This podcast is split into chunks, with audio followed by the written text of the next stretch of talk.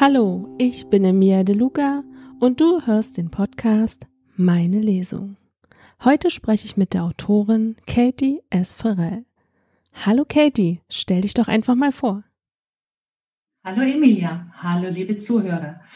Ich bin Katie S. Farrell und freue mich total, dass ich heute in meine Lesung für euch lesen darf. Emilia, vielen Dank schon mal für deine Einladung. Kurz zu mir, ich schreibe Romantik-Thriller, das heißt äh, Liebesromane mit Krimi oder bei dem heutigen Buch ist es eher umgekehrt, ein größerer Krimi-Anteil mit Liebesroman. Unter dem äh, weiteren Namen Inoa Jace könnt ihr von mir Fantasy lesen und des Weiteren gibt es äh, Reisegeschichten. Das ist ganz schön viel. Respekt. Wow. Dankeschön. Aus welchem Buch liest du denn heute?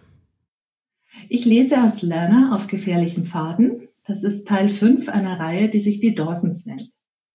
Magst du so ein bisschen erzählen, worum es da geht? Vielleicht den Klappentext oder so, damit wir schon mal einen kleinen Eindruck haben? Ja, ich würde einfach den Klappentext mal vorlesen. Die eigenwillige Polizistin Lana begleitet eine Urlauberfamilie durch die Wildnis Colorados als Schutz vor einem entflohenen Serienkiller. An ihrer Seite ein attraktiver Surferboy, der ehemalige Adrenalin-Junkie und jetzige Tourguide Finn. Als der heimtückische Psychopath Jagd auf die Gruppe macht, müssen die ungleichen Abenteurer Zusammenhalt lernen. Zu allem Überfluss bricht der Winter zwischen reißenden Flüssen und hohen Gipfeln über sie herein. Eine ungünstige Zeit, um über prickelnde Gefühle nachzudenken. Doch Finn fasziniert Lerner weit mehr, als ihr lieb ist. Gewinnt er Lerners Vertrauen oder scheitert er durch seine Art der Gefahr zu begegnen? Das Überleben aller hängt davon ab. Das macht schon richtig neugierig. Also ich bin jetzt sehr neugierig. Ich glaube, die Hörer auch. Magst du gleich mal anfangen? Sehr gerne, ja. Wir steigen bei Kapitel 2 ein auf der Ferienrange von Jolene und ihrem Mann Rain, der gleichzeitig der Polizeichef der Stadt Boulder ist. Lana und Finn bereiten sich für das Treffen mit der Urlauberfamilie vor und erleben mit ihnen das erste Abenteuer. Der Serienmörder, Oscar Biel, ist entflohen und man kann nicht sicher sein, wo er sich aufhält. Romantik-Thriller bedeutet Krimi mit Liebesgeschichte, habe ich ja eben schon gesagt. Kurz zu der Liebesstory, die in diesen äh, Ausschnitten, die ich heute lese, nicht so ähm, hervorgerufen wird. Es treffen zwei sehr gegensätzliche Personen aufeinander. Polizistin Lerner ist sportlich, tough, sehr direkt und sie kann überhaupt nichts mit einem Mann anfangen, der zwar charmant mit ihr flirtet, aber sein Leben wegen eines Adrenalinkicks schon des Öfteren aufs Spiel gesetzt hat. Finn scheint sich jedoch geändert zu haben. Und in der Vergangenheit ist Lerner ein einziges Mal bei ihm schwach geworden und würde es am liebsten vergessen, was Finn aber nicht zulässt. Kapitel 2 Auf dem Fluss. Etwa eine Stunde später befand ich mich mit meinem Tracking-Rucksack, Waffe, Handy und einem zusätzlichen Gewehr auf dem Weg zur Double J Ranch. Ich fuhr durch das hölzerne Tor mit den zwei hochsteigenden Pferden und den geschnitzten Jots, die sich aus den Namen der Begründer der Ranch, Joanna und Jim McNally, also Jolines Großeltern, erklärten. Finns Jeep stand vor dem Hauptgebäude. Ich wurde bereits erwartet. Als ich das Haus betrat, hörte ich Jolines Stimme. Und Finn, wenn dir Carson irgendwie blöd kommt, pack dir Frau und Kinder und komm heim. Dann soll er sich selbst durch den Wald schlagen. In diesem Fall haben wir jedes Recht auf unserer Seite und garantiert auch die Medien. Das Wichtigste ist die Sicherheit vor dem Spaß und den Wünschen dieses Angebers. Verdammt, ich wünschte, ich hätte ihm beim Einchecken einen Tritt verpasst, damit er seinen Urlaub woanders verbringt. Das war mein Stichwort. Hallo zusammen. Das übernehme ich für dich, Joe. Ich habe sogar Rains Erlaubnis dafür bekommen, grinste ich, denn so aufgelöst hatte ich Jolene zuvor selten gesehen. Angespannt wirkende Gesichter wandten sich mir zu. Und Joe sah mich verwirrt an. Was meinst du damit, Lerner? Naja, wenn er mir blöd kommt, darf ich ihm einen Tritt verpassen, war die Aussage deines Mannes noch vor einer Stunde. Sie prustete kurz auf und ihr Blick zeigte eine Spur Erleichterung. Ich bin so froh, dass du Finn begleitest. Er hat alles dabei, was du brauchst. Vielen Dank, Liebes. Finns lachende Augen bewiesen mir, wie zweideutig Joes Aussage war. Natürlich hätte der Mann alles dabei, was eine Frau in der Wildnis braucht. ohne jetzt über Campingkocher, Büchsenboden, Angel oder Fellstiefel zu reden. Er hielt sein Grinsen kein bisschen zurück. Einer solchen Herausforderung auszuweichen, verbietet mir mein erprobtes, freches Mundwerk. Also fragte ich ihn direkt. Was hast du denn dabei, Finn? Lass uns mal checken, ob was Wichtiges fehlt. Im Hintergrund hörte ich Aarons Lachen und Josh meinte schmunzelnd, vermutlich warme Jacken, ordentliches Schuhwerk, Sonnencreme, Schlafsack. Naja, das habe ich selbst dabei, Josh. Deswegen meine Frage, was er noch mitschleppt. Finns träge, lässige Stimme, die sich weich auf meine Sinne legt, antwortete harmlos. Nun, die Kajaks liegen an der Ablegestelle an der Klamm bereit. Dort treffen wir die Familie Carson am frühen Nachmittag. In der Hütte am Beaver Lake sind Nahrungsmittel und alles Nötige für die Übernachtung organisiert. Das habe ich gestern schon erledigt. Und es reicht sicher auch für eine Portion mehr. Wir fahren jetzt bis zur Klamm und spazieren rüber zur Ablegestelle danach den Fluss runter und Übernachtung in der Hütte am See? Er nickte zu meinen Fragen und fügte hinzu, morgen geht es weiter auf dem Beaver Lake. Wir paddeln über den See und steigen dann auf zur nächsten Hütte. Hier übernachten wir ein weiteres Mal. Am dritten Tag geht es zu Fuß bis rauf zum Estes Parkgebäude, wo wir abgeholt werden. Also keine große Sache, Lena. Tut mir leid, dass wir dich damit reinziehen. Doch die Familie war schon unterwegs, bevor wir das Ganze abblasen konnten. Wir haben den Vater zwar erreicht, aber er wollte nicht umkehren. Er meint, der Killer würde uns in der Wildnis gar nicht finden, falls er überhaupt in unsere Richtung käme. Ich schwieg einen Moment, und Jolines Augen verengten sich misstrauisch. Auch in Finns Blick erkannte ich nun Ernst. Ruhig fragte er, du siehst das anders, Lerner? Seufzend gab ich die Neuigkeiten preis. Der Killer, also Biel, hat sich mit Outdoor-Artikeln eingedeckt und ist abgetaucht. Er ist dummerweise Survival-Spezialist und wurde zuletzt in Pine lokalisiert. Nun, vom Fluchtort aus gesehen ist das genau die andere Richtung, war Aarons erleichterte Reaktion. Ich nickte und verschwieg meine Ängste. Finns Augen ließen mich nicht los, aber er sagte nichts weiter dazu. Was ist mit Paddeln und Boot für mich, Finn? Wir haben drei Zweierboote. Der Junge wollte allein in seinem fahren. Vermutlich, weil er sonst die ganze Zeit vom Papa belehrt wird. Das Ehepaar fährt in einem Boot, das Mädchen und ich im dritten. So war es geplant. Aber wir können es ändern, wie es dir gefällt. Nein, das passt mir gut. Muss mich das Bürschchen eben aushalten. Ich lasse ihn einfach rudern und faulenze, dann fühlt er sich toll. Alle grinsten, aber Joe schüttelte den Kopf.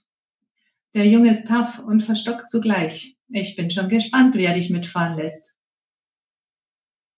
Ich zwinkerte ihr zu. Meinst du nicht, dass er lieber mit mir fährt als mit Schwester, Mama oder Papa? Hm, notfalls tauschen wir die Geschwister, murmelte Finn. Aber ich zog die Augenbrauen hoch. Nein, wem es nicht passt, der läuft. So einen Zirkus lasse ich in dieser Situation nicht durchgehen war mein entschiedener Abschluss des Gesprächs. Nach einem Kaffee bekamen wir von Mary, Jolines Köchin und Ranchmama, einen Picknickkorb aufs Auge gedrückt. Mary, das ist lieb von dir, aber der passt nicht ins Boot, versuchte ich ihr begreiflich zu machen. Sie schüttelte jedoch den Kopf. Bis ihr oben auf die Familie trefft, hat Finn wieder Hunger. Der junge Carson sowieso, denn Jungs in dem Alter haben immer Hunger. Esst einfach, was ihr schafft und lasst den Rest im Wagen. Es ist auch eine Thermoskanne mit Kaffee dabei, lockte sie mich und ich musste lachen. Gut, dass du meine Süchte kennst. Tausend Dank, Mary. Ich wollte sie nur kurz drücken, doch sie hielt mich fest. Pass auf dich auf, Lerner. Und auf meinen Jungen. In ihren braunen Augen stand Sorge, denn Mary hatte Finn in gewisser Weise adoptiert. Kurz darauf saßen wir in Finns Jeep und fuhren in Richtung Ziel. Boulder lag bald hinter uns und vor uns erhoben sich die Rockies in ihrer majestätischen Pracht. Es gab einige Gipfel, die nun im September schon weiß waren. Wir würden allerdings eher durch Täler wandern und mit ein bisschen Glück nicht auf Schnee treffen. Aber immer noch besser auf Schnee als auf den todbringenden Biel. Wir schwiegen, während ich in Gedanken die vor uns liegende Strecke der nächsten Tage durchging. Es war eine tolle Tour, Zuerst mit dem Kajak durch leichtes Wildwasser, Am nächsten Tag über eine traumhafte Seenlandschaft. Wandern durch Hochgebirgstäler und Bergkämme, Wälder und Karst. Man bekam viel unberührte Natur zu sehen.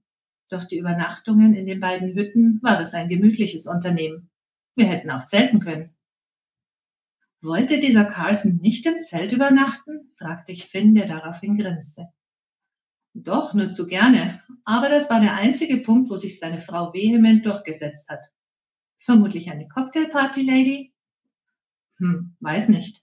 Sie ist schon sehr schick gekleidet, wirkt jedoch eher schüchtern oder eingeschüchtert durch ihn. Ebenso wie die Tochter Laurel. Der Sohn heißt Toby und ist ständig auf Kriegsfuß mit Dad. Puh, das verspricht ja eine unterhaltsame Tour zu werden, seufzte ich und Finn lächelte. Ich wollte ihm nicht, dass dir langweilig wird. Es lag mir auf der Zunge zu fragen, seit wann wärst du für Langeweile zuständig? Aber ich ließ es bleiben. Das hatte ich schon einmal gemacht und der ruhige Blick aus Finns Augen hatte damals beinahe verletzt gewirkt. Adrenalinsucht ist eine reelle Sucht, nicht weniger abhängig machend als Alkohol, Nikotin oder Drogen. Dass Finn es geschafft hatte, davon loszukommen, war eine starke Leistung. Zwischendrin wunderte ich mich über mich selbst. Ich bin von Natur aus neugierig, das sollte man als Detective auch sein. Trotzdem hatte ich niemals der Versuchung nachgegeben, Finns Vergangenheit zu überprüfen. Irgendwie wäre es mir wie Verrat vorgekommen. Du sagtest, dieser Biel ist Survival-Spezialist. Ich nickte und blickte ruhig aus dem Fenster. Ich wollte niemanden beunruhigen, aber mein Gefühl sagte mir, dass man Biel nicht unterschätzen durfte. Erzähl mir deine Gedanken, Lena. Ich zuckte zusammen und sah meinen Fahrer erstaunt an. Er warf mir einen leicht ärgerlichen Blick zu. Ich bin nicht dumm, Detective. Du hast vorhin bei Jolie nicht alles gesagt. Nun, wenn jemand Bescheid wissen sollte, dann vermutlich Finn, obwohl er ein Zivilist ist. Okay, okay, du hast recht. Ich wollte keinen nervös machen. Dieser Mann ist ein Serienkiller, der lange nicht geschnappt wurde. Und er kann untertauchen, das hat er bewiesen. In den Rockies kommt bald der Winter. Er wird es ungemütlich haben, wies er mich auf Beals Aussichten hin, doch ich schüttelte lebhaft den Kopf. Biel kennt sich aus. Für ihn ist es kein Problem, einen Winter in einer abgelegenen Hütte durchzustehen, wenn er will. Er ist erbarmungslos und hat fünf Frauen getötet. Wie er von den Wachleuten des Transports auf sein Konto geht, weiß ich nicht, aber etwas sagt mir, dass er nicht untätig daneben gestanden ist. Er hat es geschafft, während eines Hochsicherheitstransports zu entkommen, wenn auch sicher mit Hilfe eines Komplizen. Er bricht den Pein ein, nimmt erneut einen Toten in Kauf. Vielleicht legt er damit eine falsche Fährte. In jedem Fall fällt ihm das Töten leicht. Vermutlich bedeutet es für ihn sogar Spaß. Finn nickte nachdenklich. Dieser ruhige Ernst an ihm hatte es mir angetan. Er war keiner der Männer, die ständig kluge Sprüche von sich geben müssen, um die Frau zu übertrumpfen. Klingt alles logisch, Lerner, aber die Wahrscheinlichkeit, in diesem riesigen Gebiet auf ihn zu treffen, ist gering, oder? Ja, dass wir ihn nicht zu sehen bekommen, sollte er wirklich in unsere Richtung ziehen, ist auch meine Hoffnung. Lerner, er ist auf der Flucht und wird eher ausweichen, falls er auf Menschen trifft. Besorgt schüttel ich den Kopf. Ich bin kein Profiler. Trotzdem habe ich die düstere Ahnung, dass dieser Irre anders tickt, als wir es uns wünschen. Nach einer Stunde kamen wir an dem Parkplatz an, von dem aus wir in wenigen Minuten die Klamm erreichen würden. Von Familie Carson war noch keine Spur zu sehen. Wir luden unsere Rucksäcke aus und hieften sie auf unsere Rücken. Meine Pistole hatte ich in einer Innentasche verstaut, um nicht neugierige Jugendliche in Versuchung zu führen. Das Gewehr allerdings hing über meiner Schulter. Finn grinste mich an. Wir sollten noch die letzten Minuten in Ruhe nutzen und einen gemütlichen Kaffee trinken. Ich lachte. Und dabei Marys Korb so weit leeren, dass wir ihn nicht im Kajak unterbringen müssen? Das wäre mein Plan. Ich sah mich um. Lass uns da drüben auf den Felsen klettern. Da haben wir eine gute Sicht auf die Klamm und sehen, wenn die Carsons auftauchen. Der Felsen ragte ein wenig über den Abhang, den wir später hinunter mussten, hinaus. Wir quetschten uns zwischen einige Felsspitzen und genossen den traumhaften Blick über die Schlucht und den White Peak River bei einem duftenden Kaffee. Finn hatte in der Vergangenheit, bis auf eine Ausnahme, immer nur locker mit mir geflirtet, was er klugerweise auf diesem Ausflug bisher unterlassen hatte. Darüber war ich erleichtert, weil es doch Spannung und eine ungute Atmosphäre erzeugt hätte. Trotzdem musste ich vor mir selbst zugeben, dass ich mich zu wenig beachtet fühlte. Und mit absoluter Ehrlichkeit gesprochen, Finn gefiel mir heute sehr gut. Seine Ruhe und die lustigen Bemerkungen lösten bei mir eine kleine Wehmut aus, nach Nähe und Lachen mit einem geliebten Menschen. Ein lässiger Blick aus braunen Augen streifte mich, aber ich konnte keine Gefühlsregung erkennen. Vielleicht war sein Interesse an mir vergangen? Verständlich wäre es. So oft wie er eine Abfuhr kassiert hatte. War ich eines dieser dummen Weiber, die sich nur für einen Mann erwärmen, wenn er sich garantiert nicht nach einem umschaut? Die Strudel des Flusses glitzerten in der Sonne, und ich schloss für einen vermutlich letzten Moment der Ruhe meine Augen. Die Strahlen der späten Septembersonne wärmten mich an diesem windgeschützten Plätzchen. Dann erhielt ich einen kleinen Stoß und fuhr hoch. Was ist? Was möchtest du essen, Lerner? Du hast freie Auswahl. Ich griff mir irgendeines der Sandwiches, die alle lecker aussahen. Finn nahm ebenfalls eins und seufzte genießerisch. Mmm, Chicken Sandwich, ich liebe Mary, war sein Kommentar, bevor er wegen des vollen Mundes verstummen musste. Und dieses Sandwich ist nur deshalb im Korb, weil sie dich auch liebt, folgerte ich, was mir einen erhobenen Daumen als Antwort einbrachte.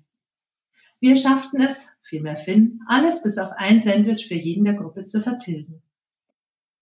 Dann wollten wir uns auf den Weg den Hang hinab machen, als wir einen Wagen hörten, der in den Parkplatz einbog. Stimmen erschollen. Ein wütender Mann beschwerte sich über die Unpünktlichkeit der Ranch-Mitarbeiter. Ich schüttelte den Kopf. Lass mich raten, Mr. Carson. Finn nickte, ohne eine Miene zu verziehen, und machte sich auf den kurzen Weg zurück zum Parkplatz.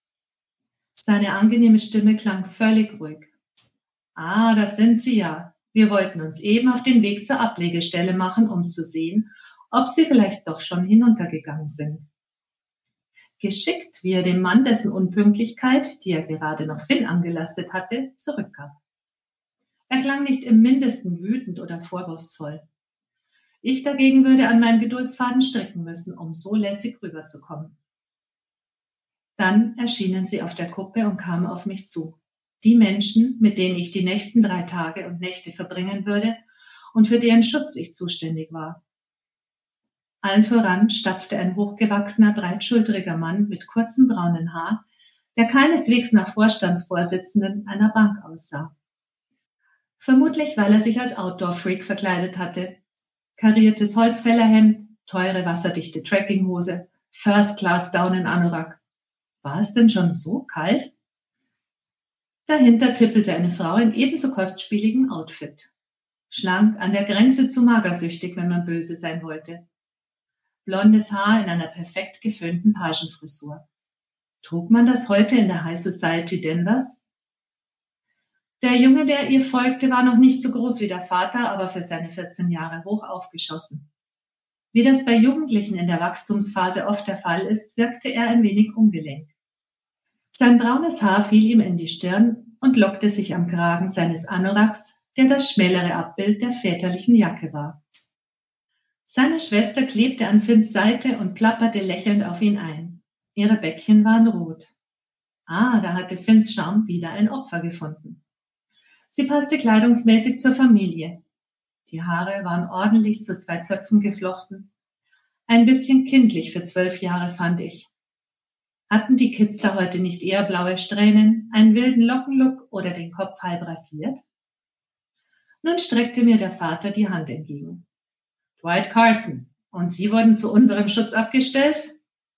Hui, die Kampfhandlungen waren eröffnet, denn der Tonfall war alles andere als höflich, das sie betont. Vermutlich hatte Dwayne Johnson erwartet. Ich ignorierte die Hand einen Augenblick und sah zu Finn hinauf. Dieser zwinkerte mir zu und ich musste grinsen. Dann würde ich eben anfangen, seinem guten Beispiel zu folgen und meinen Geduldsfaden abzuspulen. Ich drehte mich wieder zu Carson um, der mich wegen der Missachtung erstaunt ansah. Die Hand schwebte nach wie vor in der Luft. Ich ergriff sie. Schwielen an der Handfläche deuteten darauf hin, dass Carson Gärtner oder Tennisspieler war. Ich tippte auf Letzteres. Detective Lana Russell. Ja, die Anforderung kam gerade noch rechtzeitig, bevor alle Polizeikräfte unterwegs waren. Carson winkte unhöflich ab. Seine blauen Augen waren zusammengezogen, die Falte über der Nase bewies, dass er diese Miene öfter bemühte. Der gut geschnittene Mund wies die typischen Falten auf, die zu verkniffenen Menschen gehören. Total übertrieben. Was soll der Dreckskerl denn hier wollen, Lady? Hier ist doch nichts außer Wildnis. Detective, Sir, wenn es recht ist. Und er kennt sich in der Wildnis aus. Also genau das Richtige für einen Profikiller, der sich verstecken will. Denken Sie wirklich, wir sind in Gefahr, Detective? fragte die sanfte, etwas atemlos klingende Stimme seiner Frau, die nun versuchte, an den breiten Schultern vorbei Blickkontakt mit mir zu bekommen. Ich trat einen Schritt zur Seite, um mir das zu erleichtern und streckte die Hand aus. Freut mich, Sie kennenzulernen, Mrs. Carson. Ich hoffe nicht, dass es so kommt. Allerdings kann man es eben nicht wissen. Der Flüchtige ist unberechenbar und gefährlich. Das Beste wäre es, diese Tour zu verschieben, bis er gefasst ist. Dwight Carson schob sich erneut in den Sichtbereich zwischen mich und seine Frau. Kommt gar nicht in Frage. Ich habe nicht ewig Urlaub. Und mein Sohn ist voller Begeisterung, etwas mit Daddy unternehmen zu können. Nicht wahr, Sohn? Der Junge sprach kein Wort, sondern stapfte an uns vorbei in Richtung Fluss. Dass er mich nicht begrüßte, störte mich wenig, weil ich mir wegen des wütenden Gesichtsausdrucks des Daddys das Lachen verbeißen musste. Nun waren auch Finn und das Mädchen bei uns angekommen. Mrs. Carson übernahm es nun, sich und ihre Tochter vorzustellen. Mein Name ist Virginia Carson, Detective. Das hier ist Laurel. Wir beide freuen uns schon auf ein Abenteuer, wenn es nicht zu gefährlich ist. Laurel besaß die grünen Augen der Mutter, war aber nicht so dürr, sondern ein beinahe molliger Teenager. Sie beachtete mich nicht wirklich, da ihre Aufmerksamkeit ganz Finn galt. Freut mich sehr, Ma'am und Laurel. Finn ist für das Abenteuer zuständig und ich versuche darauf zu achten, dass es ungefährlich bleibt. Das Mädchen würdigte mich immer noch keines Blickes. Finn, wo liegen denn die Boote? Werden wir nass werden? Die beiden passierten mich und Mrs. Carson. Und Finn antwortete. Wenige Minuten bergab, Laurel, und schon sind wir da. Ein wenig nass kann es werden, aber ihr habt ja die richtige Kleidung an. Keiner von ihnen trug einen Rucksack, fiel mir auf. Wo ist denn Ihr Gepäck, Mrs. Carson? Sie sah mich mit leicht geöffneten rosa Lippen erstaunt an. In der Hütte, in der wir heute übernachten, hoffe ich. Das hoffte ich auch. Gut, dass wir Marys Verpflegung hatten. Vielleicht hatte Finn ja auch in seinem Rucksack vier zusätzliche Wasserflaschen. Ich seufzte leise, nickte und meinte höflich, dann sehen wir mal zu, dass wir auf den Fluss kommen. Als wir neben den Kajaks ankamen, stellte ich erleichtert fest, dass hier Proviant verstaut zu sein schien. Finn erklärte der Familie gerade das Anlegen der leichten Schwimmwesten. Und mir wurde ein wenig schummrig. Waren es alle Neulinge? Hier auf dem White Peak River? Aber nein, natürlich nicht, wurde ich sogleich von dem Manager Dad eines Besseren belehrt. Wir kennen uns aus, mein Sohn und ich. Wir sind schon öfter mit dem Kajak gefahren. Auf den Seen im Washington Park in Denver. Ähm, fährt man da nicht eher mit Tretbooten? rutschte es mir heraus, was mir einen hochmütigen Blick des Vaters und ein Schmunzeln des Jungen einbrachte. Eine Antwort erhielt ich nicht, weil sich Finn einschaltete. Egal wer wo zuvor Erfahrungen gesammelt hat. Wir gehen erst aufs Wasser, wenn jeder seine Schwimmweste und den Helm ordnungsgemäß angelegt hat. Ich staunte, denn der sanfte Finn zeigte gerade einen mir völlig unbekannten stählernen Blick. Wow, faszinierend. Alle zogen widerspruchslos ihre Schwimmwesten an und setzten die Helme auf, wobei Finn natürlich Laura behilflich war, während ich Virginia Carson das Anlegen der Weste demonstrierte und ihren Helmriemen schloss. Dann begann die Zirkusvorstellung. Bei der Bootseinteilung blieb es bei dem Zweier Mr. und Mrs. Carson und Finn mit überglücklicher Laurel. Dem jungen Toby ging es schnell auf, dass ich kein eigenes Kajak unter meiner nicht so teuren Jacke versteckt hatte. Es war aber ausgemacht, dass ich allein fahren darf, maulte er. Ich wartete gespannt auf den entschiedenen Finn, der es zunächst mit freundlicher Sanftmut versuchte. Meiner Ansicht nach hilft das bei Teenies nicht besonders. Entweder erklärt man es in logischer Erwachsenenmanier, sodass sie sich als vollwertig akzeptiert fühlen, das geht nur nach längerem Debattieren, oder man gibt den Ton an. Sieh mal, Tobi, es ist eben eine neue Situation, dass Lana mitkommen muss. So schnell war kein weiteres Kajak hierher zu befördern. Dann hätten wir die Tour verschieben oder kürzen müssen, weil dein Vater nicht so lange Zeit hat. Na ja, ein zusätzliches Boot herzubringen, wäre sicher drin gewesen. Schließlich zahlt der gute alte Dad ja einen Haufen Geld, wie er immer erzählt, gab der Junge mutzig zurück. Die Miene des guten alten Dads zeigte zunächst stolz, dass sich der Junge nichts gefallen ließ. Bei seinen letzten Worten blitzte Zorn auf. Ach, Tobi, reg dich nicht auf, flötete nun die Schwester, die augenscheinlich möglichst schnell mit Finn ins Boot wollte. Ihr Bruder warf ihr tödliche Blicke zu. Nur weil du deinen Liebling als Fahrer bekommen hast, muss ich noch lange keine Lust haben, mit einer Frau zu fahren. Die will vermutlich die ganze Zeit aus Vorsicht Pausen machen und dahin schleichen. Der verächtliche Ton zeigte mir, dass der Junge anfing, sich die Meinung seines Dads über Frauen abzuschauen. Trotzdem musste ich lachen, woraufhin mich alle außer Finn erstaunt ansahen. Der grinste. Schließlich kannte er mich gut genug, um meine Reaktion zu verstehen. Lässig zog ich meine Handschuhe an, denn so ladylike bin ich seltsamerweise schon, dass ich sofort Blasen am Daumenmuskel bekomme. Und erklärte, Okidoki, Mister, ich will durch die Stromstellen flitzen. Ich sag dir jetzt mal, wie es laufen wird. Die einzige Alternative dazu wäre, die Tour abzusagen. Mr. Carson machte den Mund auf und wieder zu, als ich die Hand hob. Moment bitte. Zum Verständnis der Situation nochmal zum Mitschreiben.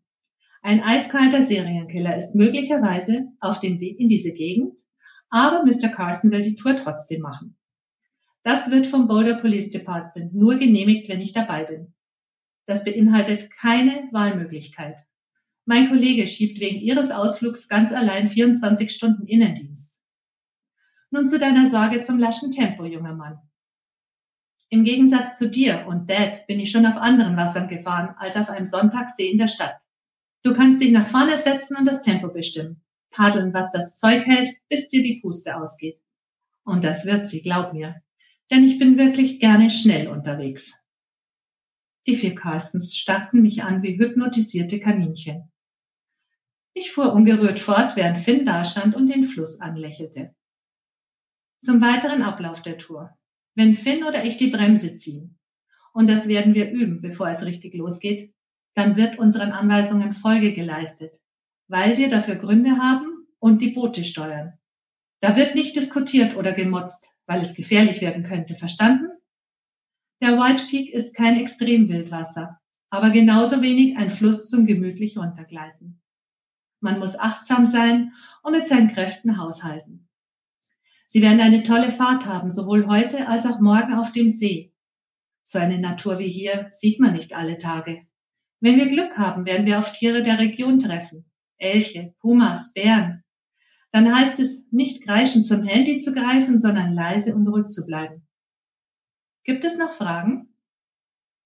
Die Carsons waren geflasht. Vermutlich bekamen sie sonst keine so klaren Ansagen. Mr. Carson schien kurz zu überlegen, ob er mich maßregeln wollte, aber Finn ließ ihm keine Zeit dazu.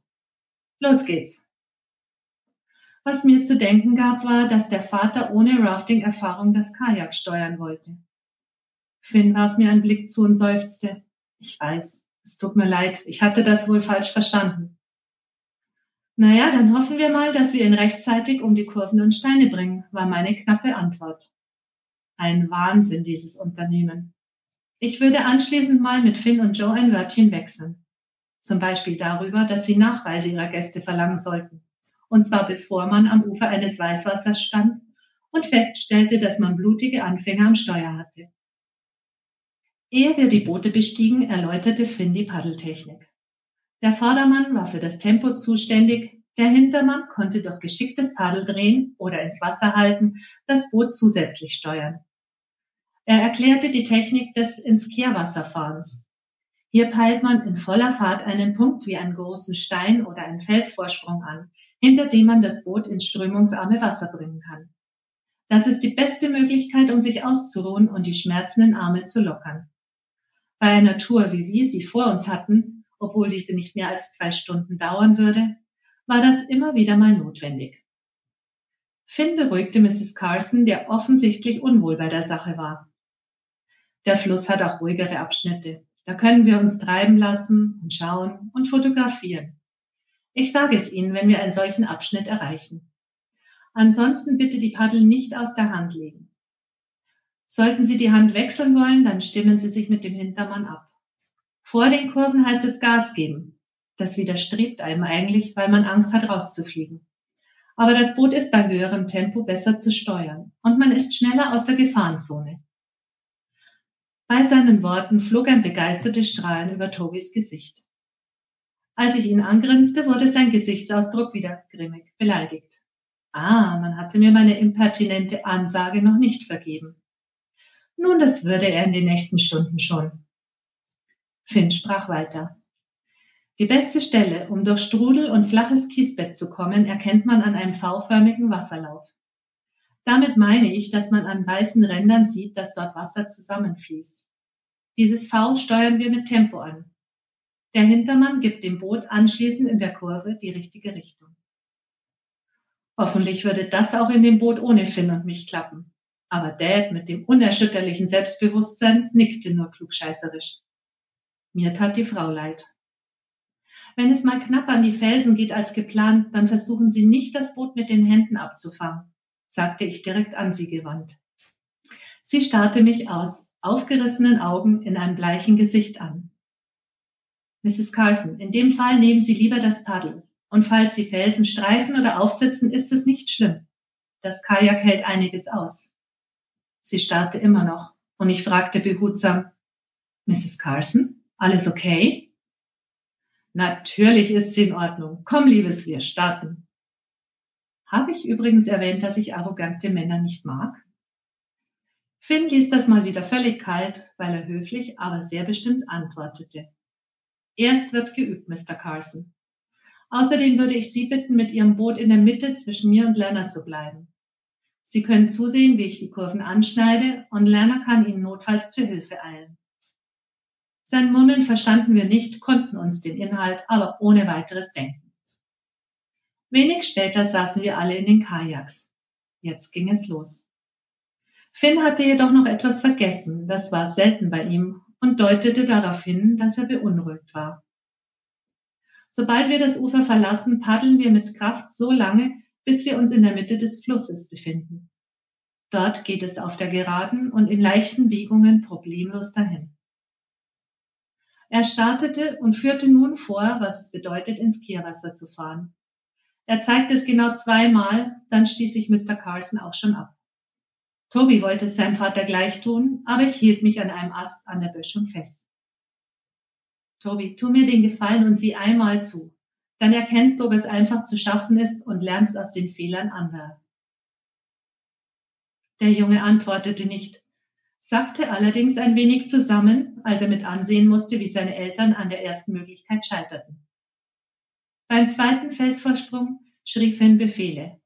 Rudern, nach links steuern. Und sie hätten es beinahe geschafft.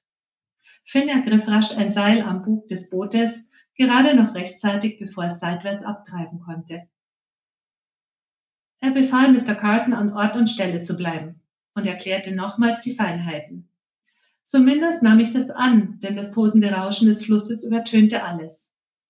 Schließlich fuhr er erneut vor und zeigte das Manöver. An Tobis Haltung erkannte ich, dass der Junge nun genauer hinsah. Bereit fragte ich ihn, und er drehte sich zu mir um. Prüfend und ein wenig unsicher sah er mich an. Haha, Bammel, aber wie gibt man das zu, wenn man ein cooler Teenie ist?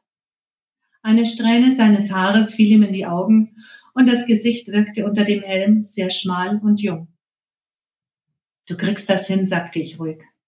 Mach immer sofort, was ich dir sage, dann ist es ein Kinderspiel. Und nach ein paar Übungen kann ich mir die Spucke sparen.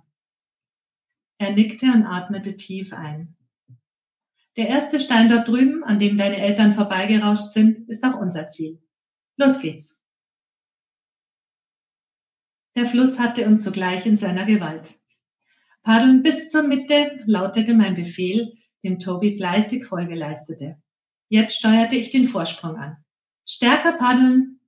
Und mein Matrose legte einen Zahn zu, so dass wir elegant mit einer kleinen Drehung meines Paddels hinter dem Stein zum Stehen kamen. Das Wasser floss an den Seiten des Kajaks vorbei, das ruhig auf der Stelle liegen blieb. Toby drehte sich um und sah mich fragend an. Ich grinste und hob einen Daumen. Perfekt. So geht das, wenn man ein gutes Team ist. Du hast ganz schön Power, Junge. Nun breitete sich ein Lächeln auf seinem Gesicht aus. Nochmal? Ich nickte. Es klappte wieder genauso gut und wir schlossen zu den anderen auf, die auf uns warteten nachdem es wohl beim vierten Versuch auch bei den Eltern Carson geklappt hatte. Den beiden standen Schweißtropfen auf der Stirn. Laurel dagegen wirkte vergnügt und gar nicht ängstlich. Kunststück. Finn konnte die Tour wahrscheinlich alleine, rückwärts und auf dem Kopf stehend. Das Töchterlein musste nicht viel mehr tun, als ein wenig das Paddel zu befeuchten. Finn lachte uns zu. Das sah gut aus bei euch.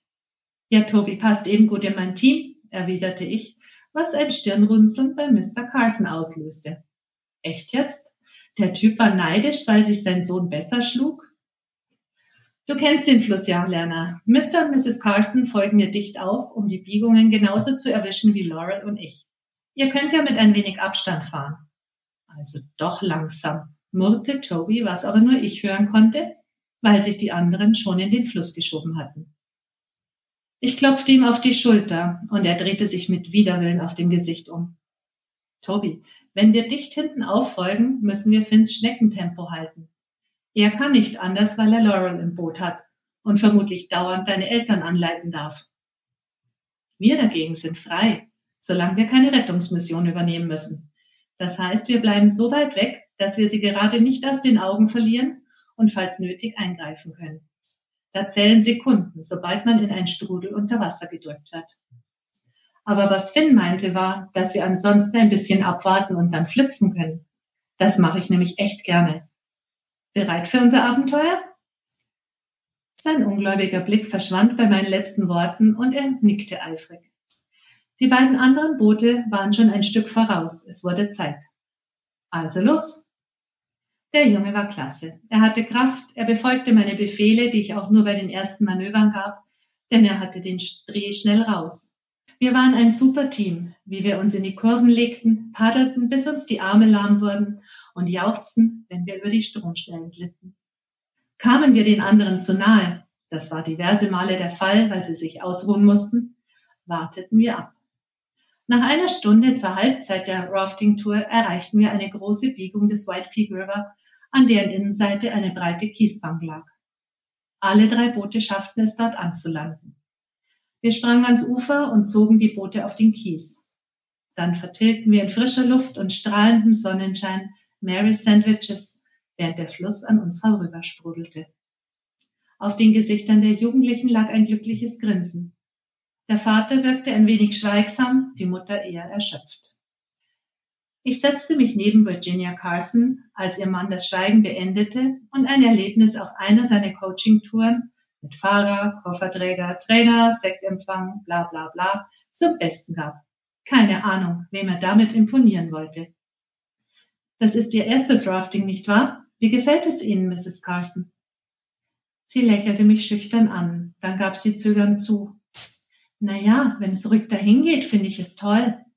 Die Flusslandschaft ist atemberaubend, aber die Stromstellen könnten meinetwegen gerne fehlen. Ich lachte. Ich verstehe sie gut. Das erste Mal ist es beeindruckend und ich spüre das auf jeden neuen Fluss. Das ist auch sicher gut so, denn wenn man sich zu sicher ist, passiert leicht etwas aus Leichtsinn. Ich bin trotzdem froh, dass es morgen nur über einen stillen See geht, muss ich zugeben wobei es vermutlich nicht weniger anstrengend ist. Mir tun die Schultern und der Rücken weh. Meine Arme fühlen sich so schwer an, als hätten sie Ärmel aus Blei.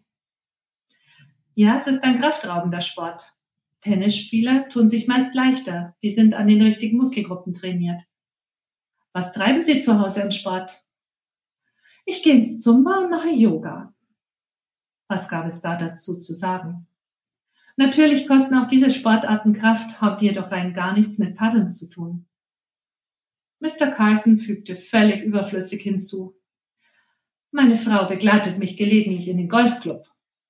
Ich sah ihn fragend an, auf die Erleuchtung wartend, was dies mit der sportlichen Aktivität seiner Frauen zu tun hatte. Da kam es von Mrs. Carson ein klein wenig spitz. Ja, aber da halte ich nicht mehr als ein Sektglas Dwight. Das schaffe sogar ich ohne Training. Spitze Bemerkungen war er nicht gewohnt. Das sah man am fassungslosen Blick. Ja, ja, wenn Frau erschöpft ist, weil sie den Launen ihres Herrn und Meisters nachgeben muss, kann es schon mal sein, dass sie etwas kritisch wird. Gleich darauf brachen wir wieder auf, zu Teil 2 des Tagesprogramms. Das Paddeln zur Mitte des Flusses klappte inzwischen ganz gut. Nach einer halben Stunde fuhr das Boot des Ehepaars ins Kehrwasser. Toby und ich hielten hinter ihnen an, während Finn weiter flussabwärts wartete. Alles in Ordnung? fragte ich, denn Virginia Carson wirkte sehr blass auf mich. Meine Frau will sich einen Moment ausruhen. Fahren Sie ruhig vor, wir kommen nach, war der Vorschlag ihres Mannes. Sein Blick wurde grimmig, als ich das ablehnte. Ich bin zur Rückensicherung eingeteilt und ich halte mich an die Anweisungen des Tourführers, war meine klare Antwort. Dann wandte ich mich seiner Frau zu. Lassen Sie sich Zeit, Mrs. Carson. Es eilt überhaupt nicht. Ist Ihnen schlecht? Sie nickte, und ich konnte die Erwiderung nur mit Mühe verstehen. Ja, ein wenig. Es geht gleich wieder. Die immer noch weißliche Gesichtsfarbe gefiel mir nicht. Du musst ja nichts tun. Bleib einfach sitzen, ich mach das auch allein, entschied Carson plötzlich, und bevor ich intervenieren konnte, stieß er sich ab. Trottel, entschlüpfte es mir, und Toby unterdrückte ein schadenfrohes Grinsen nicht rechtzeitig genug. Aber ich ging nicht darauf ein, weil ich ein verdammt mulmiges Gefühl bei der Sache hatte. Wir folgen Ihnen dicht auf, Toby. Der Zustand deiner Mom ist nicht gut. Hoffentlich klappt sie nicht zusammen. Es kommen jetzt noch ein paar knifflige Stellen. Er nickte. Wir befanden uns bereits in voller Fahrt, da schrie er auf. Finn hatte sich gerade wieder in die Fluten begeben und konnte nicht wahrnehmen, was in seinem Rücken geschah. Ich stieß einen Pfiff aus, aber das Rauschen des Flusses war zu laut. Hilflos mussten Toby und ich mit ansehen, wie Carson einen anderen Weg als Finn einstug, zwischen zwei Felsen hindurch und sich verschätzte. Das Kajak verkeilte sich und wurde blitzschnell von den Strudeln gekippt. Der Mann flog aus dem Boot und wurde mitgerissen. Doch von Mrs. Carson war noch nichts zu sehen. Sie musste unter dem Boot sein. Pardon, Toby, schrie ich überflüssigerweise, denn er war schon dabei. Wir fahren vor der Biegung ins Kehrwasser und du kletterst an Land und hältst das Kajak. Ich gehe ins Wasser zu deiner Mom. Er wollte widersprechen, aber ich fuhr ihn an. Keine Diskussion, ich kann mich nicht um zwei kümmern. Währenddessen kramte ich nach dem Wurfsack unter meinem Sitz. Inzwischen hatte Finn beim regelmäßigen nach hinten sehen erkannt, was geschehen war. Er hatte die nächste beruhigte Zone erreicht und fischte soeben Mr. Carson aus dem Wasser. Nun hatten wir die letzte Möglichkeit vor der Unfallstelle anvisiert, an der ich Toby in Sicherheit bringen konnte. Ich steuerte hinter den kleinen Vorsprung und befahl, rauf mit dir. Er kletterte auf den Felsen und ich warf ihm die Leine zu. Festhalten, keinesfalls loslassen, sonst kommen wir aus dieser Schlucht nicht mehr raus. Ich packte den Sack und ließ mich mit den Füßen vorantreiben. Immer wieder stemmte ich mich gegen Felsen und Geröll, um unverletzt darüber zu trippeln. Rutschenderweise erreichte ich schließlich das Kajak. Ich griff unter das Boot und ertastete ihre Jacke. Verdammt, sie war immer noch unter Wasser. Mit roher Gewalt drückte ich mich gegen das verkeilte Gefährt und versuchte es anzuheben. Ich musste es bewegen, um an die Frau zu kommen. Meine ersten Bemühungen waren vergebens. Das Kajak rührte sich kein Stück. Das eiskalte Wasser riss an meinen Beinen und ich kämpfte darum, meinen sicheren Stand nicht zu verlieren. Beim dritten Anlauf gelang es endlich. Das Boot löste sich und ich gab ihm einen Schubs, damit es gleich über die Frau flog, statt sie zu treffen. Finn würde es schon auffangen. Ich griff ins Wasser und zog mit einer Hand an Mrs. Carson. Sie zeigte keinen Hinweis darauf, dass sie in der Lage war, mitzuhelfen. Nun hatte ich sie endlich so weit aus dem Wasser, dass ich ihr den mit Luft gefüllten Wurfsack unter die Brust schieben konnte, indem ich sie unter beiden Achseln packte. Ihr Gesicht war wieder über Wasser, aber ihre Augen blieben geschlossen.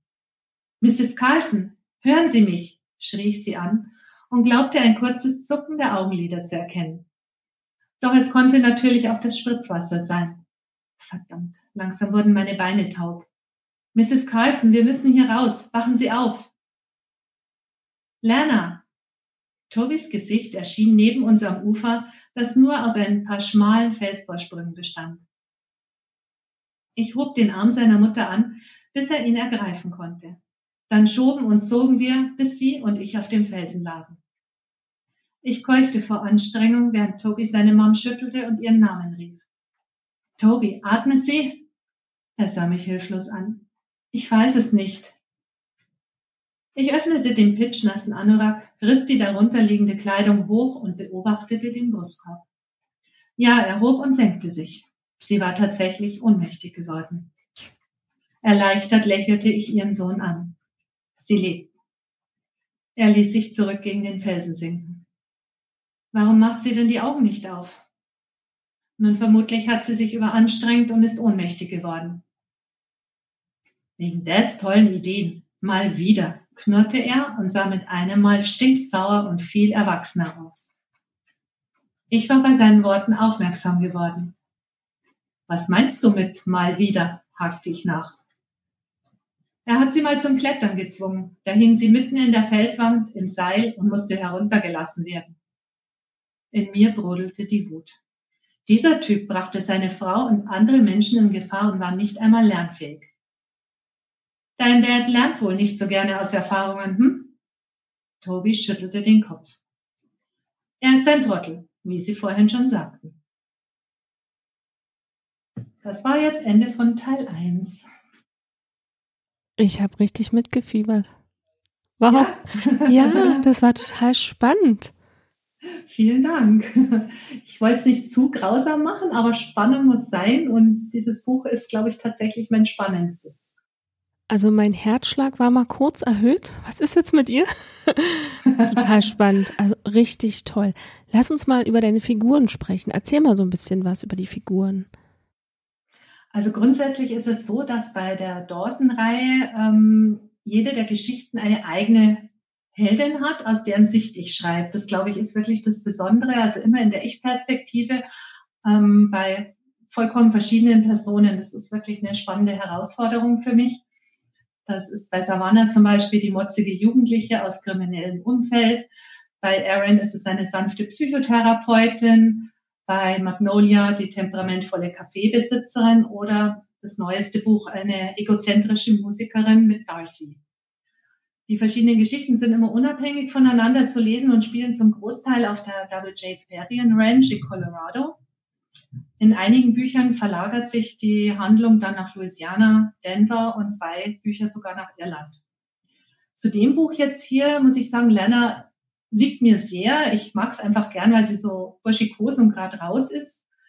Finn wirkt im ersten Moment sehr schwach, vor allem nachdem man ja seine Vorgeschichte im Buch auch erfährt, also dieser Adrenalin-Junkie, der versucht eben davon wegzukommen. Er muss sich beweisen und zwar mehr als Lerner. Die muss allerdings Geduld lernen und auch Verständnis entwickeln und ja auch überlegen, ob ihr vielleicht doch an Finn etwas mehr liegt, als sie zuerst gedacht hat. Die Dawson-Familie ist immer so dieses Umfeld, um die es geht und die haben inzwischen auch ihre Fans, was ich immer wieder höre. Also diese sehr verschiedenen Typen, das ist schon, glaube ich, ganz interessant auch für die Leser. Wo spielt dein Buch?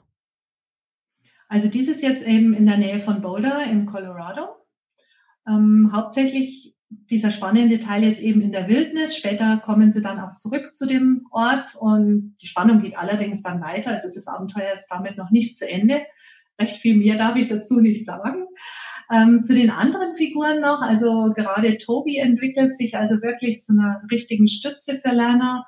Und ja, die, dieses Ehepaar Carson macht auch eine Entwicklung durch, mit der man nicht unbedingt rechnen könnte. Weil sie natürlich jetzt auf diesen Serienkiller treffen. Das, glaube ich, kann man ohne Probleme verraten, ist ja der Inhalt dieses Buches. Und ja, da zeigt sich natürlich, wie die Leute gestrickt sind, die sonst aus einem ganz anderen Umfeld kommen und sich jetzt plötzlich hier in dieser Situation beweisen müssen. Wahnsinn, Wahnsinn. Das klingt alles sehr spannend. Also was du bis jetzt gelesen hast, das war wirklich sehr spannend. Deswegen bin ich jetzt auf deinen zweiten Teil sehr gespannt. Du darfst auch gleich weiterlesen. Jawohl, mache ich gerne. Zum Text 2. Ich erzähle noch kurz, wie es weitergeht dazwischen. Ähm, die Familie ist also tatsächlich gut den Fluss runtergekommen. Der Abend ist zuerst relativ romantisch am Lagerfeuer zwischen Lerner und Finn knistert es wieder ein bisschen und dann hören sie gemeinerweise, ähm, was diese Stimmung und diese Situation unterbricht, Gewehrschüsse. Sie vermuten den Verbrecher also jetzt einige Täler weiter und das wird Lerner auch in einem Funkgespräch mit dem Police Department bestätigt. Am nächsten Morgen drängt sie also jetzt auch zur Eile, was die Carsons nicht gut finden. Mr. Carson versucht zu bremsen und zu beeinflussen, wie bisher auch. Und ähm, nach viel Zeitverzögerung und eben einem weiteren Abenteuer auf dem See, das wieder durch den Egoismus und die Dummheit von Mr. Carson entsteht, erreichen sie dann endlich das andere Seeufer. Die Gruppe wandert den Berghang hinauf und kommt an der zweiten Übernachtungsmöglichkeit an. Da muss Lerner dann leider erkennen, dass dieser Serienkiller Oscar Biel ihnen einen Schritt voraus ist. Also nicht einige Täler hinterher, sondern tatsächlich vor ihnen. Denn die Funkausrüstung in dieser Hütte wurde zerstört. Leonard geht davon aus, dass er sich in der Nähe befindet. Er weiß, es sind hilflose, mehr oder weniger hilflose Frauen bei dieser Gruppe dabei und er beobachtet sie vermutlich. Sie verbarrikadieren sich in der Hütte und der Stresspegel unter der Gruppe, unter, innerhalb dieser Menschengruppe steigt. Die Eltern fangen das Streiten an und das Mädchen Laurel himmelt Finn weiter an, dem das plötzlich alles viel zu viel wird. Und hier lese ich jetzt weiter. Sprung in die Tiefe. Jemand zerrte an meinem Arm und ich öffnete die Augen. Erholt fühlte ich mich nach wie vor nicht. Lena, wachen Sie auf, Finn ist weg. Ich schoss hoch und blickte noch schlaftrunken in die aufgerissenen Augen Laurels. Dann sah ich zum Tisch hinüber. Kein Finn. Bist du sicher, dass er nicht auf der Toilette ist? Sie schüttelte panisch den Kopf. Er ist gerade rausgegangen. Ich wurde misstrauisch. Wie tief hatte ich geschlafen und was hatte ich verpasst? Was ist passiert, Laurel? Sie wagte es nicht, mich anzusehen. Aber ich zwang sie dazu, indem ich sie packte. Zorn stieg in mir auf und ich hielt ihn nur knapp unter Kontrolle. Laurel, sag es mir. Ich, ich konnte nicht schlafen und wollte ihm Gesellschaft leisten. Das hat er falsch verstanden, murmelte sie, und die tödliche Verlegenheit war ihrer Stimme deutlich anzuhören. Also hatte sie sich an den guten Finn gekuschelt, und dem war es endgültig zu viel geworden. Ich seufzte. Laura stotterte. Wenn er jetzt da draußen diesem Mann begegnet, Lerner. Sie war ehrlich entsetzt über sich selbst und die Gefahr, in der sich Finn vielleicht befand. Was machen Sie mit meiner Tochter? Lassen Sie sie sofort los. Dwight Carson stand in der Tür des Schlafzimmers. Ein Haarbüschel ragte an seinem Hinterkopf empor und schmälerte den herrischen Eindruck, den er vermittelte. Ich ließ Laurel los und erhob mich ächzend von der harten Bank, während Carson auf meine Antwort wartete. Was mich nur mäßig interessierte. Sollte sich das Töchterlein doch Verständnis suchen. Rasch überlegte ich. War es klüger zu warten, bis Finn zurückkam? Andererseits hatte ich seine gestrigen Worte im Kopf, dass er am liebsten auf und davon ginge oder Schlimmeres. Schuldgefühle stiegen in mir auf, dass ich ihn nicht ernster genommen hatte. Und ein noch mieseres Gefühl, als ich es bereits wegen Bill gehabt hatte. Bis jetzt hatte sich dieses leider immer als zutreffend herausgestellt. Vielleicht saß Finn nur Gedanken verloren vor der Tür und bot damit Biel eine hervorragende Angriffsmöglichkeit. Denn tief in meinem Inneren war ich nach wie vor davon überzeugt, dass sich der Mann, der gerne quälte und mordete, nicht einfach durch ein Seitental davon gemacht hatte. Nicht von hier, wo er bewaffnet in der Wildnis seinem Lieblingsterrain plötzlich auf drei nicht besonders gut geschützte Frauen traf. Suchen Sie ihn, bat mich Laurel. Mach ich. Ich packte das Gewehr und drückte es dem überraschten Carson in die Hand. Ihr Sohn sagte, Sie schießen gut? Er nickte und in seine Augen trat ein stolzer Glanz. Ich übertrage Ihnen hiermit die Verantwortung, Carson. Lassen Sie mich das nicht bereuen. Ich suche nach Finn und Sie lassen weder mich noch Finn mit dem falschen Wort rein. Und keine andere Person, egal was sie Ihnen erzählt, verstanden? Er nickte wieder, aber ich war noch nicht fertig. Ich schlüpfte in meine Wanderstiefel, zog den Parker über und sprach weiter. Keiner von Ihnen verlässt die Hütte. Nicht zum Gucken, nicht zum Rehe oder Hasenschießen, nicht zum Aufbruch. Sie bleiben hier in der Hütte. Wenn Finn oder ich nicht mehr auftauchen, dann ist etwas schiefgegangen. Auch in diesem Fall bewegen Sie sich nicht vor die Tür, sondern warten auf die Polizei. Die kommt in den nächsten zwei Tagen auf jeden Fall hier vorbei. Carson behielt die Nerven und prangerte nicht mal meinen Kommandoton an. So groß war die Freude, ein Gewehr halten zu dürfen. Sie können sich auf mich verlassen, Detective. Ich sah ihn ernst an. Das muss ich. Und vor allem müssen Ihre Frau und Ihre Tochter sich auf Sie verlassen. Diesen Mann sollten Sie keinesfalls in die Hände fallen. Er wurde blass um die Nase, aber ich wartete nicht länger und ging zur Tür. Carlson folgte mir ohne weitere Aufforderung. Ich sah nach draußen. Kein Finn weit und breit. Verdammt, was dachte er sich nur dabei? War seine letzte Sicherung doch gebrannt, weil er so entnervt war? Dunkelheit empfing mich, wie schon vor wenigen Stunden. Carlson verriegelte gehorsam hinter mir, während ich erneut mit dem Schatten der Hütte verschmolz, um zu lauschen. Diesmal hörte ich etwas. Steine polterten das Geröllfell hinunter. Finn war auf dem Weg zum See. Wollte er uns hier einfach sitzen lassen? Der Gedanke entsetzte mich. Finn Collins, der mutige Adrenalin-Junkie, machte sich aus dem Staub, wenn Gefahr drohte? Das konnte ich nur schwer glauben. Ich begab mich auf dem Pfad hinab und beschleunigte mein Tempo. Trotz der kleinen Schritte lösten sich unter meinen Füßen Steine, sobald ich ins Rutschen kam. Ich betete, dass mich mein schlechtes Gefühl trug.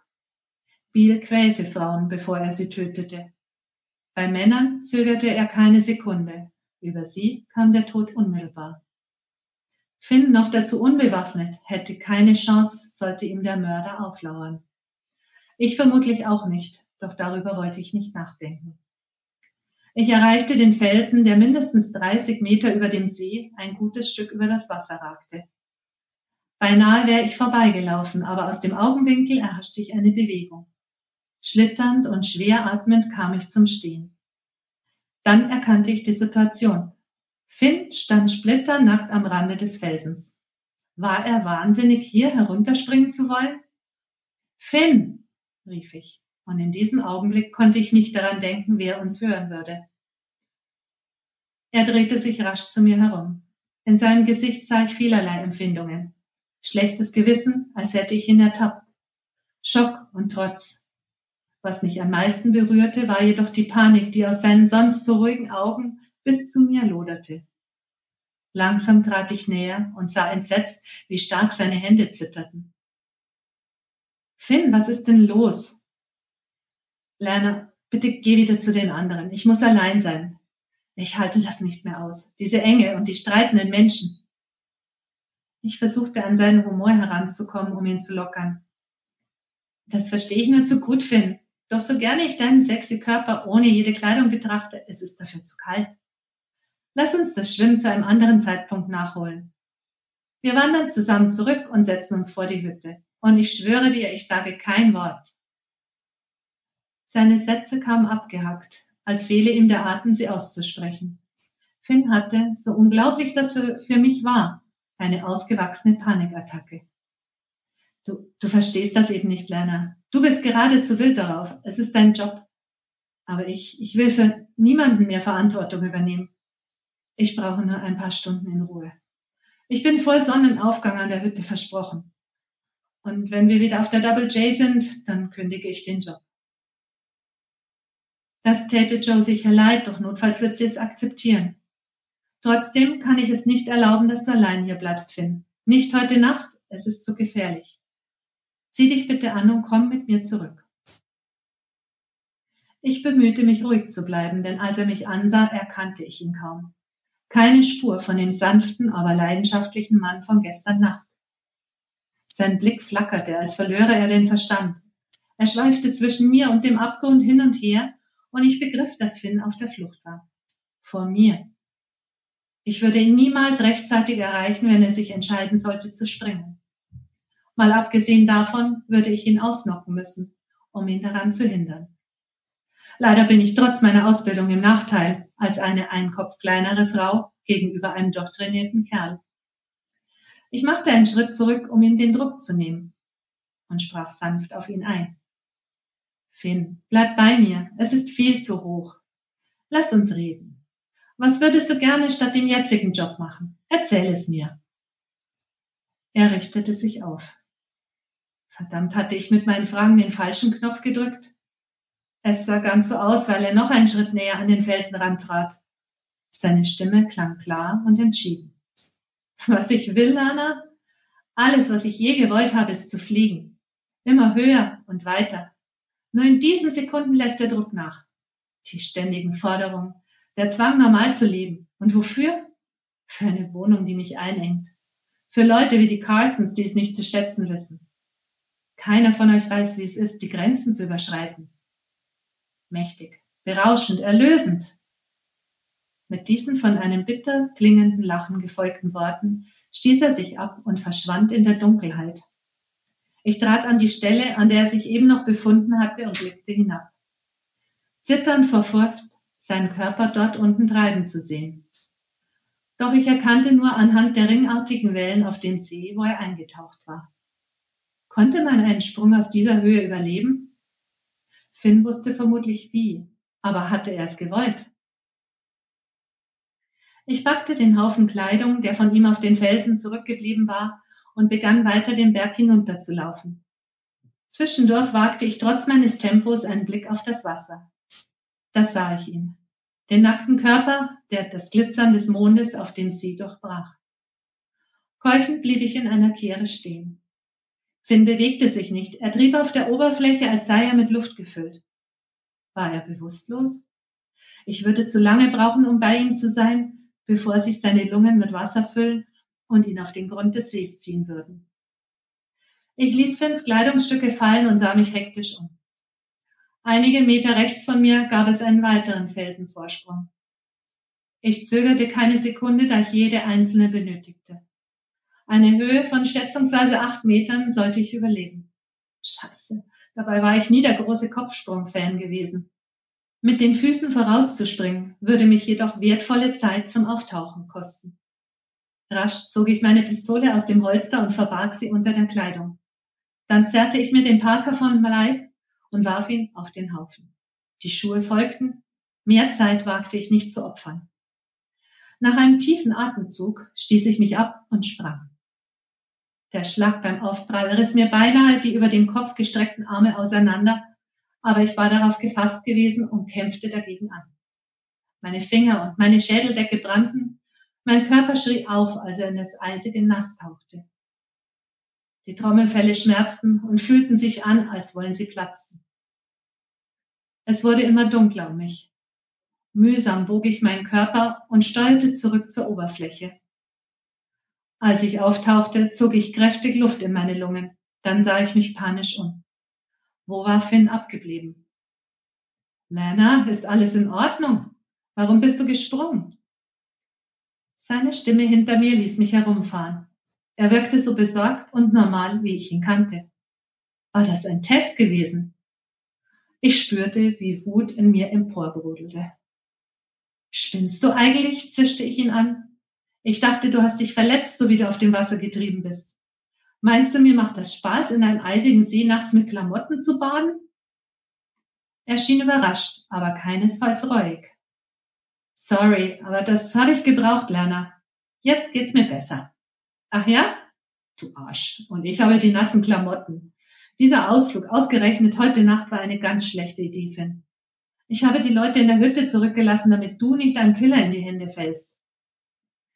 Er streckte die Hand nach mir aus und ich schlug sie angewidert weg. Dann begann ich eilig auf das Ufer zuzuschwimmen. Als ich auf den Kies wartete, spürte ich die Kilos nasser Kleidung an mir hängen. Und die durfte ich jetzt zusätzlich den Berg wieder raufschleppen. Finn folgte mir auf dem Fuße.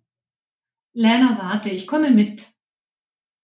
Ich drehte mich um und konnte diesmal an seinem Körper nichts Attraktives finden. Weniger aus dem offensichtlichen Grund, dass gewisse Teile seiner Anatomie unter der Kälte litten, sondern weil ich ihn in diesem Augenblick beinahe hasste. Das würde ich dir auch geraten haben, mein Freund. Deine trockene Kleidung ist glücklicherweise näher, als du denkst und viel näher als meine in der Hütte. Also los. Ich brauste trotz meiner bloßen Füße die Steigung wie eine Dampflok empor. An dem Häufchen Klamotten angekommen, schälte ich mir die nassen Socken von den Füßen und schlüpfte in die Stiefel. Umziehen konnte ich mich in der Hütte. Deshalb legte ich mir meinen Parker über den Arm, um ihn nicht auch noch nass zu machen. Und dann fiel es mir auf. Meine Pistole war verschwunden. In diesem Augenblick wurde mir erst richtig eiskalt. Finn war herangekommen, während ich mich suchend umsah. Schweigend zog er seine trockene Kleidung an. Anscheinend hatte er wieder zu sich selbst gefunden. Und ihm war bewusst geworden, was sein kleiner Aussetzer für Risiken eröffnet hatte. Dabei wusste er bisher nicht, dass jemand die Gelegenheit sofort genutzt hatte. Plötzlich sagte er, Seltsam, das ist mir vorhin gar nicht aufgefallen. Unsere Kajaks treiben im See. Denkst du, Biel hat sie ins Wasser gezogen? Ich atmete tief ein. Das war nur ein weiterer Beweis für Biels Anwesenheit. Nicht, dass ich noch einen gebraucht hätte. Du schwimmst ja gern im eisigen Wasser und kannst sie demnächst rausfischen, erwiderte ich ätzend. Die gehen nicht drauf. Ich fürchte, mit uns sieht das anders aus. Biel hat sich meine Waffe geholt. Die hatte ich hier unter der Kleidung versteckt, bevor ich gesprungen bin. Finn sah mich regungslos an. Das heißt, er ist tatsächlich ganz in der Nähe? Ich nickte und mein Herz trommelte wie wild. Und er hat eine Waffe mehr als vorher. Und ich keine, wollte ich nicht hinzusetzen, da er uns vermutlich belauschte. Ich war gefährliche Situationen gewohnt, aber hier zu stehen, pitschnass, ohne Waffe, und zu wissen, dass in wenigen Metern Entfernung ein sadistischer Killer lauerte, der sich möglicherweise einen Spaß mit mir machen wollte, das war neu für mich. Eine derartige Auswegslosigkeit hatte ich noch nie zuvor erleben müssen. Was tun wir jetzt?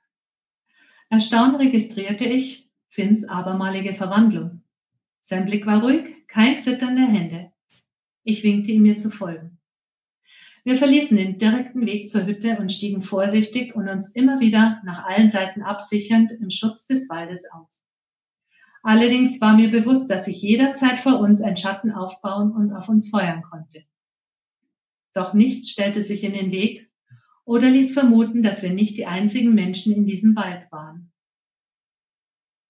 In der Hütte brannte Licht, was man durch die Ritzen der alten Holzläden erkennen konnte. Wir schlichen auf die Veranda vor der Tür als Finn klopfen wollte, hinderte ich ihn rasch daran. Wir lauschten. Kein Mucks war zu hören. Seltsam. Ich an Carstens Stelle hätte in Ruhe mit meinem Kind geredet, denn zumindest die beiden waren sicher wach.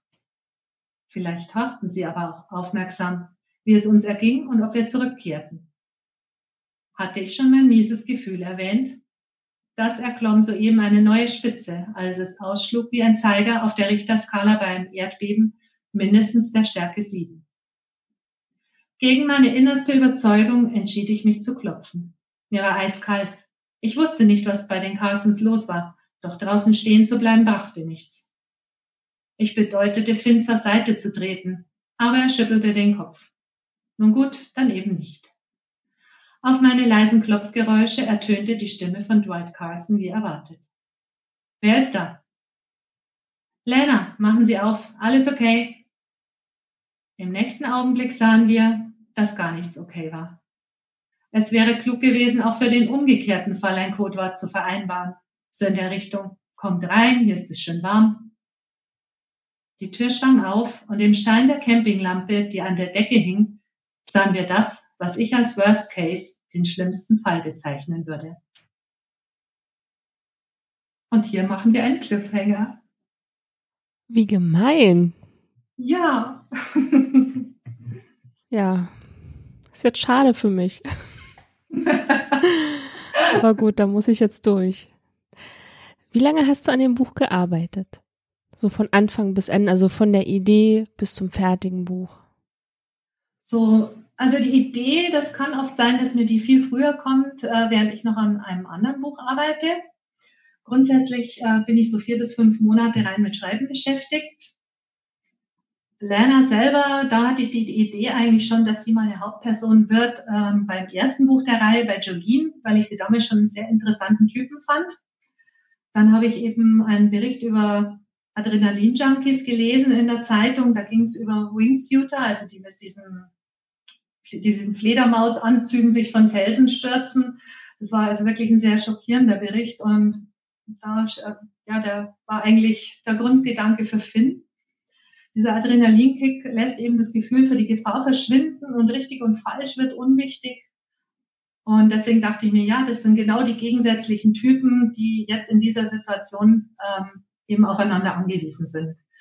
Nach diesen vier, fünf Monaten Schreiben sieht es im Allgemeinen so aus, dass ich äh, ja an Testleser weitergebe, dann die Rückmeldungen einarbeite, dann geht's ins Lektorat und ja, ungefähr so nach sechs, sieben Monaten kommt das Buch dann raus. Nicht schlecht. Oder? Ja, also, es, es ist ein straffer Zeitplan. Ja. Man muss sich also wirklich dranhalten. Und ähm, ja, ich sage ja auch immer, das ist ähm, gut organisierte Fantasie. Also man muss sich da einfach wirklich selber an der Nase packen. Es ist eine Selbstständigkeit, es ist ein Beruf im Homeoffice. Ich muss meine Zeiten einhalten, ich muss das alles planen und durchziehen. Sonst funktioniert es nicht. Aber ist ein ordentlicher Zeitplan, den du da hast. Also Respekt. Auf okay. jeden Fall. Wo schreibst du? Hast du ein Schreibzimmer oder schreibst du am Küchentisch oder auf der Couch oder im Kaffee? Also meistens zu Hause, je nach Wetter, entweder im Büro, dann ganz konzentriert. Das ist tatsächlich also auch für die Überarbeitung für mich das Wichtigste. Das mache ich tatsächlich immer am Bürotisch weil da einfach die größte Ruhe ist. Aber es kann schon sein, dass ich mich auch mal mit dem Laptop draußen hinsetze, im Garten, auf die Terrasse oder auch mal ähm, beim Campen an den Campingtisch neben dem VW-Bus. Das macht mir schon auch Spaß.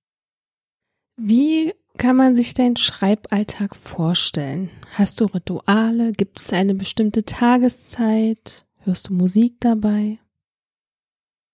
Musik selten. Also Musik inspiriert mich schon manchmal zu Handlungen oder auch bei Liedtexten, dass plötzlich so eine Idee ja in mir wächst, die ich dann irgendwo einarbeite oder Worte, wo ich sage, oh, das klingt so schön. Sowas in der Richtung möchte ich jetzt bitte meine Hauptperson sagen hören. Ähm, aber direkt Musik hören beim Arbeiten geht nicht. Also da kann ich mich nicht konzentrieren. Andere Lärm witzigerweise stört mich überhaupt nicht. Also das war früher auch kein Problem, als noch drei Kinder um mich herum getobt haben. Also das kann ich tatsächlich ausblenden. Ich arbeite parallel als Lektorin im Homeoffice und habe da unterschiedliche Dienste, was natürlich dann auch eine Folge hat für mein Schreiben. Ähm, mal Vormittag, mal Nachmittag, gerne auch abends, wenn ich vorher eine Auszeit gehabt habe. Also meistens so, ja, fünf, sechs Stunden am Stück sitze ich meistens dann schon konzentriert an der Sache dran. Und ähm, ja, was ist mir wichtig, ritualmäßig, Kaffeetasse, äh, die Tasse Kaffee am Morgen muss unbedingt sein und ich trinke auch gern viel Tee. Aber ansonsten eigentlich keine großartigen Rituale. Warum bist du Autorin geworden? Hast du schon in der Kindheit geschrieben oder wann war der Zeitpunkt, wo du gesagt hast, okay, jetzt fange ich an zu schreiben? Als Kind waren es tatsächlich Reitergeschichten, aber die gibt's nicht mehr. Keine Ahnung, ob die noch irgendwo in irgendeiner Kiste liegen. Richtig angefangen, äh, ja, habe ich eigentlich, deshalb, weil ich immer irgendwelche Geschichten weiterspinne. Also irgendeine Geschichte oder ein Artikel, wie jetzt eben diese Wingsuiter, irgendeine Idee fängt mich ein und dann fange ich an, im Kopf das Ganze zu entwickeln. Und irgendwann habe ich tatsächlich begonnen, Selbstgespräche zu führen, also beim Autofahren, im Bad vor dem Spiegel. Und irgendwann kam mein Mann dann und sagte, mit wem sprichst du da eigentlich? Ähm, niemand? Ich höre dich doch die ganze Zeit. Nein, nein, ich höre dich doch die ganze Zeit. Was machst du denn da? Und dann irgendwann habe ich ihm das dann tatsächlich ja gestanden, dass ich hier vor mich hin plapper und Dialoge übe. Und ähm, dann hat er gemeint, ja, warum schreibst du denn das nicht auf, wenn du so Geschichten entwickelst? Wäre doch interessant. Ja, so ging es eigentlich los. Und ähm, für mich war das Schreiben ganz lange Entspannung, auch wenn die Kinder im Bett waren, also mit drei Kids, die relativ äh, eng altersmäßig beieinander liegen, ähm, habe ich da einfach die Ruhe gebraucht. Es ist nachts bis um halb zwei, zwei oft gegangen und in der Früh dann wieder raus, wenn der erste wach war um fünf. Aber es war mir einfach wichtig. Wie würdest du dich selbst beschreiben? Grundsätzlich bin ich eigentlich eine Träumerin. Also ich hätte wahnsinnig gern eine Welt ohne Gewalt und mit viel mehr Umweltbewusstsein. Ich bin gern allein, aber ich bin auch sehr gern unter Menschen. Also ich halte es auch nicht ewig lang alleine aus. Also Corona war jetzt für mich auch nicht auf Dauer so spannend. Also ist mir schon abgegangen. Beim Arbeiten bin ich sehr strukturiert und auch pingelig. Ist vielleicht auch für Kollegen manchmal nicht ganz einfach mit mir.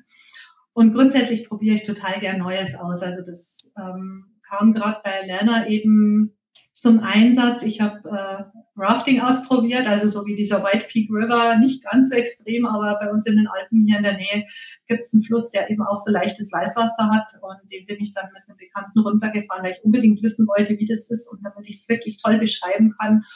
Und dazu gibt es auch einen Blog auf meiner Homepage mit Fotos.